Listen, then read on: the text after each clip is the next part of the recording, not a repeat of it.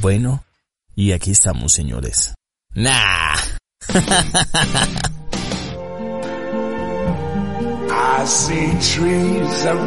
Mentiras, bienvenidos a todos a este podcast. Este podcast que iniciamos ahora mismo, camino a la casa, camino al trabajo, donde quiera que vaya, vaya en su carro como, bueno, subo el volumen y escuche un poquito de... Primero de este intro. Ay, cómo me gusta esta canción. Lo más chistoso es que soy súper salsero, pero esta canción para mí... Yo, yo con el tema del audio siempre he sido como... Sé que el audio me lleva a otro lugar, sé que la música o la voz o los sonidos lo transportan a otro lugar en segundos. Entonces bienvenidos. Si va en Transmilenio, si va en avión, si va en tren, si va en bicicleta, si va trotando, donde quiera que sea. Gracias por escuchar este podcast y bienvenido a este diario de un locutor.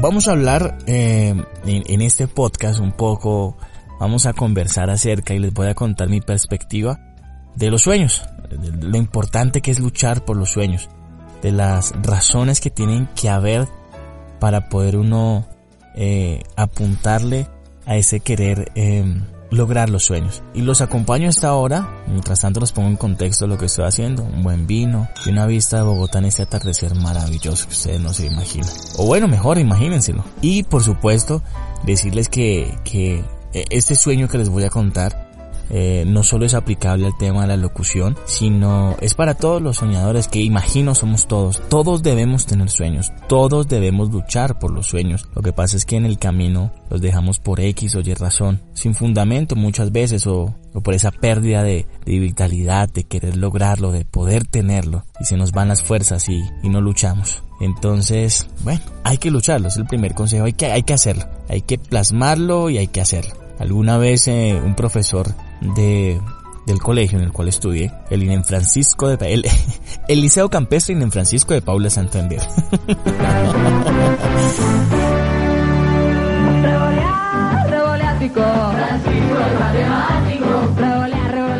Eh, y un profesor de décimo, me acuerdo tanto que nos sentó a todos y dijo, bueno, ¿usted qué quiere ser? Yo astronauta, usted eh, odontólogo, usted eh, camionero, no sé, lo que sea, todo es válido. Y al final dijo, muy bonitos los sueños, muy bonitos, muy lindos, muy queridos, muy de la casa.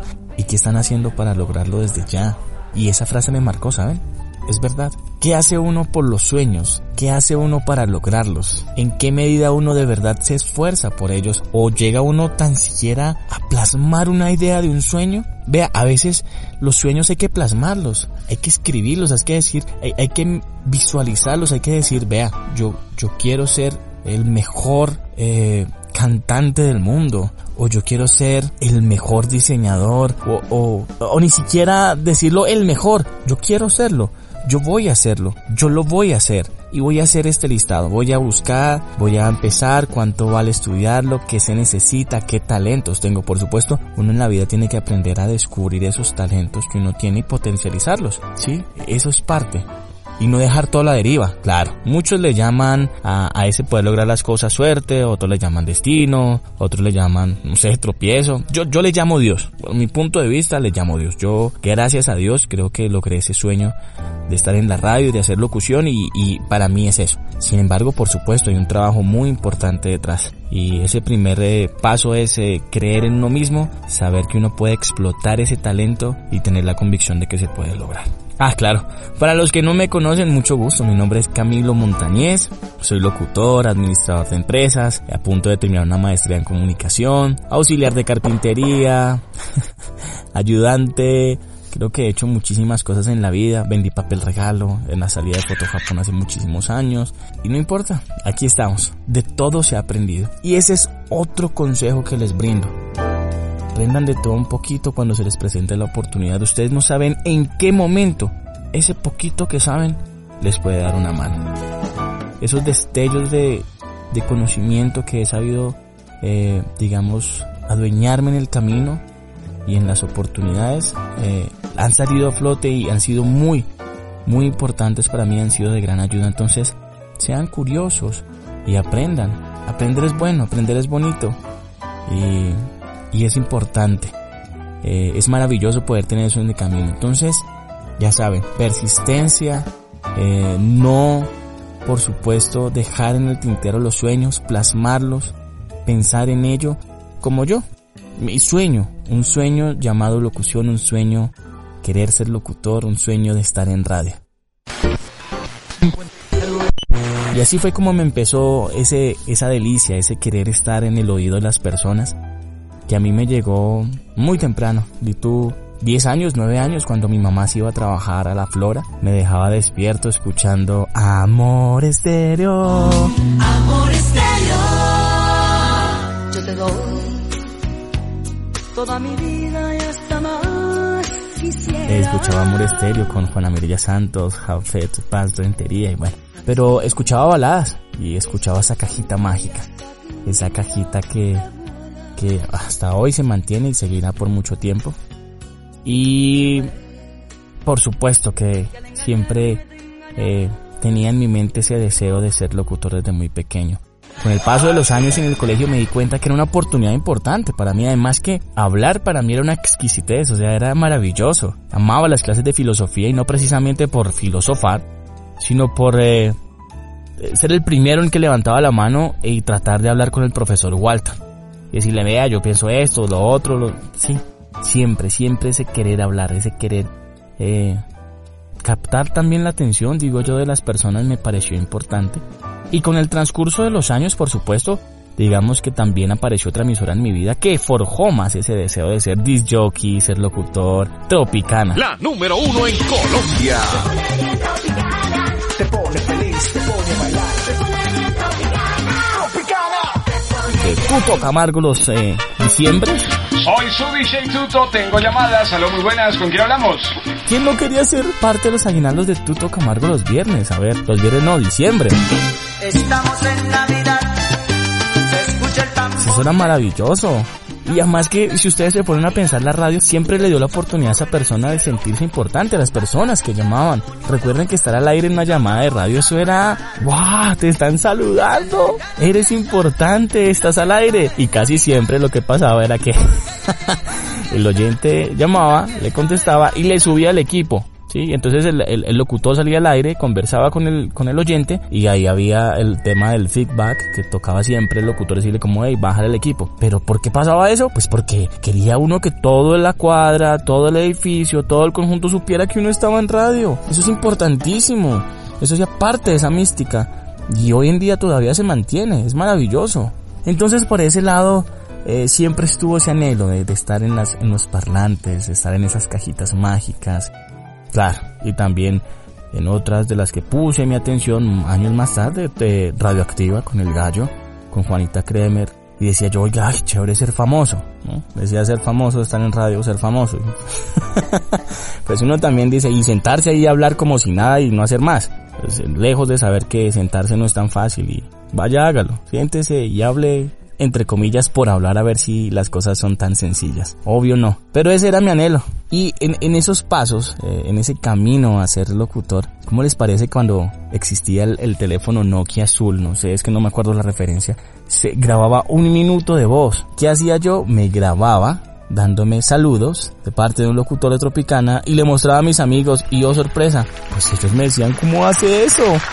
Usted es épico, ¿usted de dónde lo están saludando en radio? ¿Usted cómo ha hecho eso? Y nunca supieron, creo, hasta este momento que, que era yo mismo saludándome a través de ese, de ese, de, ese supuesto mensaje radial. Pero digamos que a grandes rasgos ese fue mi, mi, mi camino, mi deseo. Eh, pero siempre tuve esa confianza, en serio. Siempre dije, yo tengo que estar en radio, yo puedo estar en radio, yo, yo necesito una oportunidad. Y a veces eso es lo que necesitamos, una sola oportunidad. Y para los que saben que tienen talentos, para los que saben que pueden lograr cosas, busquen esa oportunidad, búsquenla. Prepararse, por supuesto, para esa oportunidad, pero tener esa convicción que ustedes apenas le den esa oportunidad, la rebaten con alma, cuerpo y corazón entero. Porque de eso depende poder empezar el camino de un verdadero sueño.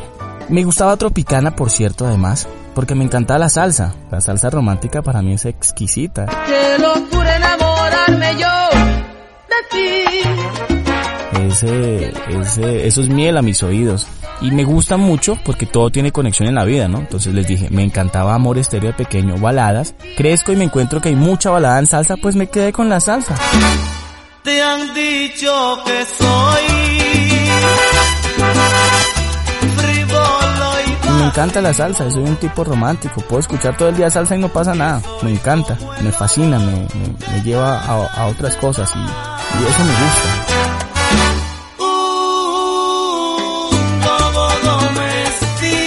Otra de las emisoras que apareció en, mi espectro debido al tema de la salsa fue eh, Radio Rumbo 107.4, una emisora comunitaria. Radio Rumbo, desde Soacha, Cundinamarca, HJH29, 107.4, frecuencia modulada. No quiere decir que por ello no sea importante, una emisora de Suacha, pero empecé a escucharla ¿por qué? Porque daban un programa de salsa romántica. Me grababa en cassette, era algo normal. Yo me sentaba en mi cama, tenía un equipo Sony viejito, pero tenía mi buen cassette, un micrófono que no sé qué se hizo, y ahí me grababa y me grababa por las tardes entrevistando a Silvestre Dangón, a Jorge Celedón, eh, a Mark Anthony. Regalé Play 1 en ese tiempo, regalé muchas cosas. Pero saben, en mi mente lo vivía. Y entrevistaba a todos esos artistas sin pensar que años más tarde esas cosas de verdad se volverían realidad. Pero mire uno cómo llaman las cosas. Yo, yo me imaginaba entrevistando a la gente. Yo me grababa emulando locutores. Y eso fue algo que yo creo que también ayudó y se enlazaron las cosas. Años más tarde pude, en una de esas tantas, en esas tantas búsquedas de, consejos, pude tomar conversación con un disc jockey de Tropicana llamado Kevin McAllister, un tipo que también admiro bastante, buen locutor. Y hombre, él me dijo, no estudie comunicación social, estudie comunicación audiovisual, locución y producción. Y así fue, eh, pude estudiar en la desaparecida pero muy reconocida Academia Arco Artes de la Comunicación. Hice mi técnico en comunicación audiovisual y bueno, una de las cosas importantes de contarles ahí y por eso es que uno tiene que tener pasión por lo que uno hace. El primer día que pisé la academia me acuerdo de una puerta transparente llena de calcomanías de emisoras, pero llena de todas las emisoras que ustedes no se pueden imaginar. Al entrar ahí lloré. Lloré porque sabía que ese era mi mundo. Sabía que lo que había estado buscando ahí estaba iniciando pero ya, con todas las de la ley. Y bueno, aquí viene otro consejo muy importante. No desaproveché un solo día que estuve en la academia. Todo lo preguntaba, en el buen sentido de la palabra. ¿Para qué sirve este botón? ¿Para qué este cable? ¿Para qué esta entonación? Y aprendía y aprendía y aprendía mucho, sin saber que aunque yo quería ser locutor, una de mis, las puertas de entrada a la radio fue haber sido máster. Se le dice máster, el que controla la nave se le dice máster, el máster de la radio. Gran trabajo. Y un gran saludo para todos esos masters que los controladores que son unos tesos. Ser controlador también tiene su estilo y tiene su responsabilidad si no la nave se cae. Y así fue, haciendo mis prácticas eh, ya en 1430 M Radio, a la cual entré a trabajar, a hacer prácticas de una hora diaria, porque todo podía estar de 6 a 7, porque en ese tiempo trabajaba en una empresa de, telas, entonces corra de 6 a 7 a la emisora que quedaba atrás de la clínica del occidente, y a las 7 corra porque tenía que entrar a las 7 y media en la 68, en una empresa de telas. Pero ahí fue, me ponían a, a, decir una frase, una frase de no más de 10 segundos al aire, la cual practicaba media hora y la otra media hora pues contestaba teléfonos y hacía múltiples cosas detrás los micrófonos. Los sábados no tenía que ir, esto es muy importante, ojo, los sábados yo no tenía que ir. Pero como les digo, todo tiene conexión, pues el director de la emisora hacía un programa que se llamaba Encuentro Latino. Encuentro Latino, nada más ni nada menos, era un programa de salsa. Y ahí miren quién tenía que estar ahí. Obvio, yo me regalaba los sábados, contestaba eh, teléfonos, alistaba las canciones, eh, les traía gaseosita, les compraba ponqué, ellos me dan la plata. Pero lo hacía yo. Así fue como me aprendí de pie a pa ese programa, qué cortinas llevaba, cómo se manejaba el programa, todo. Ay, pero bueno, como uno no sabe a veces detrás de qué cosas van otras cosas, pues un día llegué, un sábado, habían cambiado operador, no me tuvieron en cuenta, casi que lloré mentalmente, pero aquí va otro consejo, sean humildes, sean muy humildes, ustedes no saben detrás de qué se puede presentar una nueva oportunidad. Eh, ese día ese joven que estaba nuevo, pues empezó el programa, me dijo que ya había estado en, en, en, Candela con William Vinasco, que tenía la experiencia del mundo. Y yo asenté con mi cabeza y dije, bueno, Empezamos el programa y el man de los nervios no sé qué le pasó, mandó la canción que no era, dejó en bache la emisora. Bache significa que dejó un silencio grandísimo, ¿sí? Eh, pero pues ahí estaba yo. Super Camilo. Y entonces entré yo en acción, les hice señas, que siguieran hablando, abrí los micrófonos, arreglé todo. Y en un segundo lo había arreglado todo. Y dije, ser preguntón y regalado entre comillas, viéndolo de buena manera, valió. Al día siguiente me estaba llamando el director, Carlos Molano, muy bien, no me acuerdo muy bien del nombre de él, y me dijo como, oiga Camilo, quiere trabajar en, en, 1430M Radio, ser parte de los grupos de trabajo de 1430M Radio, y discúlpame por no haberlo tenido en cuenta. Otra vez lloré. este capítulo debería, llamarse la, la, la llorona, ¿no? Pero pues no, se llama un sueño. Entonces, eh, lloré, por supuesto, asenté que, que sí quería hacerlo. Y ahí empecé, en 1430 M Radio, mi primer carnet de radio, mis primeros turnos al aire oficiales como miembro de una emisora. Y ahí duré ocho meses, donde aprendí bastante, aprendí de transmisiones, aprendí de ser locutor al aire como tal, eh, atender llamadas al aire, pensar en radio. Y ahí se materializó aún más mi sueño. Ocho meses después, gracias a un profesor que había tenido en la Academia Arco, eh, muy querido, muy de la casa también, gracias a él eh, se acordó de mí y gracias a Dios, por supuesto, y me llama y dice, que están buscando un operador de audio aquí en Antena 2. Usted verá si quiere. A lo cual obviamente dije sí, no me importa, me voy. Voy a ser operador, voy a recoger cable, pero algún día voy a ser locutor como tal al aire. Y así fue, Llegué a RCN Radio el 25 de junio de 2009, el día que murió Michael Jackson. Por eso no se me olvida. Y entré a Antena 2, Sistema Nacional de Deportes. Tiempo después bajé a la FM. Digo bajé porque la Antena 2 queda en el octavo piso. Luego bajé al noticiero que queda en el séptimo. Es decir, me, entre comillas me ascendieron y pasé a ser máster de Vicky Dávila del noticiero. Ahí conocí otro gran locutor que admiro, quiero y respeto mucho. Se llama Alexander Pinilla, un gran locutor comercial, un gran tipo.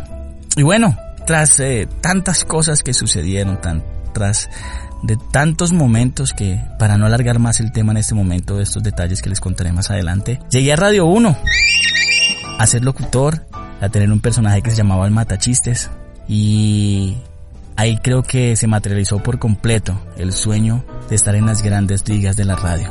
Aún falta muchísimo, por supuesto. Eh, luego de diferentes circunstancias y de estar dos años en Radio 1, me dio por estudiar administración de empresas y pasé a mercadeo. Y ahí estoy en mercadeo y ya voy para 11 años en RCN Radio. Pero más allá de todo esto, decirles, vea, sí se puede. Se puede lograr los sueños. Se pueden lograr los sueños. Nunca se rindan. Crean en ustedes, tengan fe. Los que crean en Dios, crean en Dios, tengan fe en Dios y pídanle. Los que creen en el destino, en lo que sea, háganlo, pero, pero apuesten a sus sueños. Habrá momentos en que se encontrarán personas que les van a decir su voz es fea, usted no sirve para dibujar, usted es lo peor.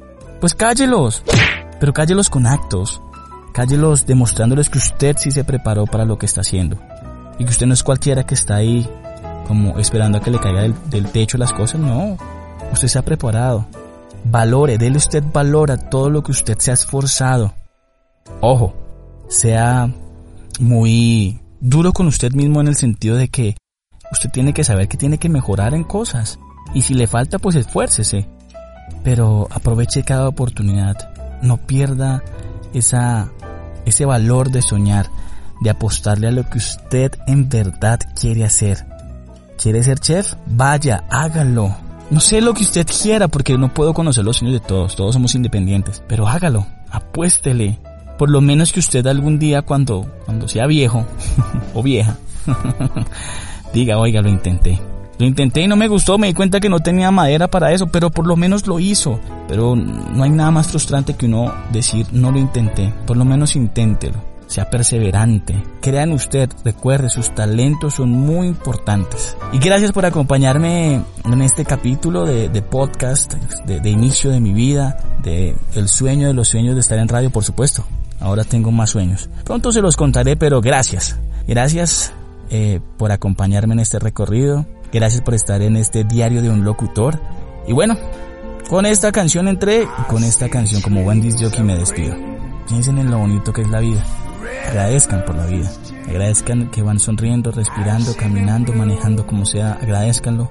No pierdan la virtud de soñar. Y nos escuchamos pronto. Chao mis queridos oyentes. Chao, chao, chao. What a wonderful world.